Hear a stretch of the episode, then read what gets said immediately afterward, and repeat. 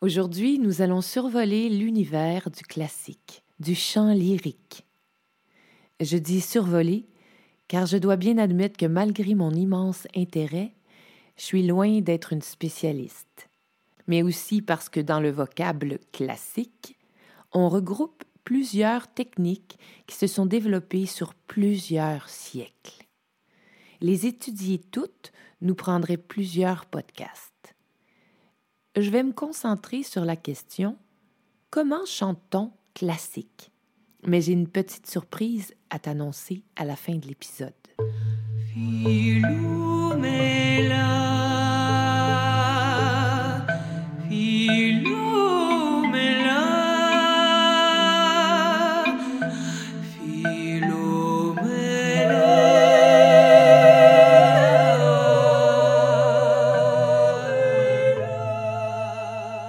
Techniques lyriques se sont perfectionnées depuis des siècles.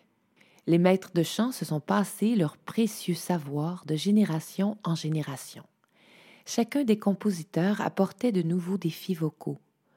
De même, les chanteurs surdoués ou possédant un instrument extraordinaire ont contribué à enrichir le catalogue des techniques vocales. Il faut de nombreuses années d'études et des répétitions quotidiennes pour devenir chanteur lyrique. La place à l'originalité est discutable, mais il est rare qu'il soit possible de changer les notes d'une œuvre classique sans qu'elle soit considérée par les puristes comme dénaturée. La personnalité vocale est souvent considérée moins perceptible que chez les voix populaires. C'est ici qu'on entre dans le vif de mon sujet. Comment chante-t-on classique? C'est la question que j'ai posée à chacun des coachs vocaux qui ont croisé ma route. C'est quoi chanter classique? Ça et quelle est ma tessiture? Et je dois vous confier quelque chose de très amusant. Eh bien, cette dernière question, c'est toujours un mystère. Alors, c'est quoi chanter classique? Ce qui est drôle, c'est que c'est cette question qui est la genèse de mon beau projet qu'est l'école Philomela. Avant de me poser cette question, je ressentais pas le besoin d'étudier le chant, mais seulement de pratiquer. C'est que je faisais les choses instinctivement. Bref, je voulais savoir comment chanter classique et personne ne me répondait vraiment. C'est cette frustration qui m'a donné envie d'étudier le chant, non pas pour apprendre à chanter, ce que je sais déjà depuis longtemps, mais pour être capable de partager et vulgariser le plus possible cette science encore si mystérieuse. Essayer de remonter l'histoire de la musique vocale, c'est évidemment spéculer si on excède 150 ou 200 ans d'histoire. Avant les balbutiements de l'enregistrement sonore, aucune trace fiable des techniques des chanteurs. On ne peut que s'appuyer sur les écrits des experts et des critiques on peut facilement s'imaginer que les catégories vocales se sont créées tout naturellement, en grave et aigu d'abord. Les graves étant ceux qui sont plus confortables à chanter en mécanisme lourd, les aigus ceux qui préfèrent utiliser la voix légère. Au départ, les hommes comme les femmes pouvaient chanter avec leur voix légère ou leur voix lourde.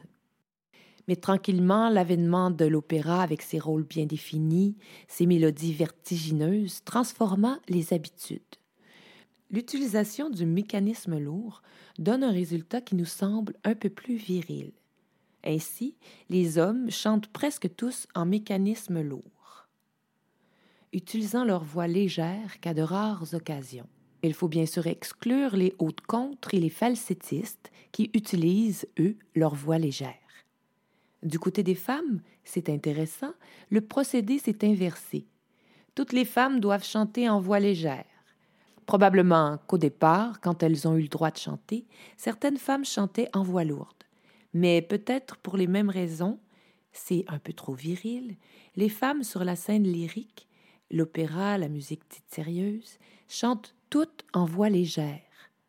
Aujourd'hui, bien entendu, la souplesse est de mise et il n'est pas rare d'entendre une chanteuse timbrer ses notes graves pour les rendre plus chaudes et dramatiques.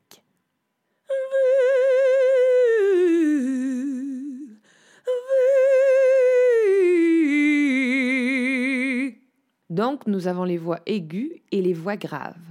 Dans le jargon lyrique, nous utilisons les termes de basse pour le plus grave des hommes, de ténor pour les plus aigus et baryton pour celui qui se situe au milieu. Chez la femme, on utilise contralto quand on parle des voix graves, mais on dit juste alto quand on parle d'une voix de cœur. On parle d'une soprano pour les voix aiguës et mezzo-soprano ou simplement mezzo pour la voix intermédiaire. Ceci dit, les tessitures ne sont pas les seuls critères pour classifier une voix lyrique. On l'a dit colorature pour les femmes, quand elle est capable de voltiger et de nous étourdir en fioritures. On l'a dit lyrique quand elle nous émeut aux larmes. On l'a dit dramatique quand elle est puissante, imposante. Ces termes s'appliquent aux voix de femmes, d'autres termes s'ajoutent à la liste pour les différentes catégories. À tout ceci s'ajoutent évidemment d'autres aspects tels les modes de composition, selon les différentes époques et les différents compositeurs. On parle de chants baroques, de bel canto, de verro canto, et j'en passe. À l'opéra, il faut être capable de chanter des harmonies. Les pièces musicales du répertoire lyrique sont souvent d'une grande complexité mélodique et rythmique. Les difficultés vocales requièrent souvent une forme d'athlète pour tenir durant de longues heures. Bref, chanter l'opéra demande beaucoup plus qu'une belle voix. Le répertoire lyrique, ce n'est pas que l'opéra. Si l'on parle de concerto, de messe, de mélodie, de lied, etc., tout ceci fait aussi partie du répertoire dit lyrique. Un aspect qui détermine souvent si un chanteur peut aspirer à une carrière d'opéra ou non, c'est la puissance de sa voix. On calcule la puissance en décibels. Les chanteurs d'opéra atteignent en général des puissances supérieures à 90 décibels. Leur voix tonitruante leur permet de passer l'orchestre sans trop de difficultés. Les mystères à élucider sont quelle est la différence entre chanter en voix légère et chanter en voix lourde?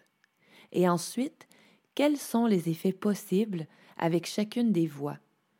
Si je restreins l'ouverture de ma bouche en produisant des sons aigus, le son sera plus ténu et soufflé.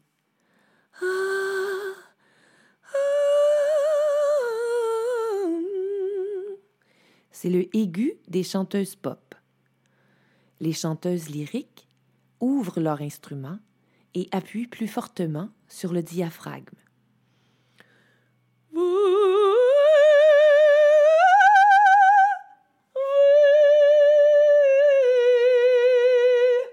On va s'arrêter ici pour aujourd'hui, mais c'est maintenant l'heure de t'annoncer ma surprise je vais bientôt recevoir pour un premier podcast spécial entrevue la cantatrice Michelle Bolduc à venir s'entretenir avec moi sur le sujet de la pop à l'opéra.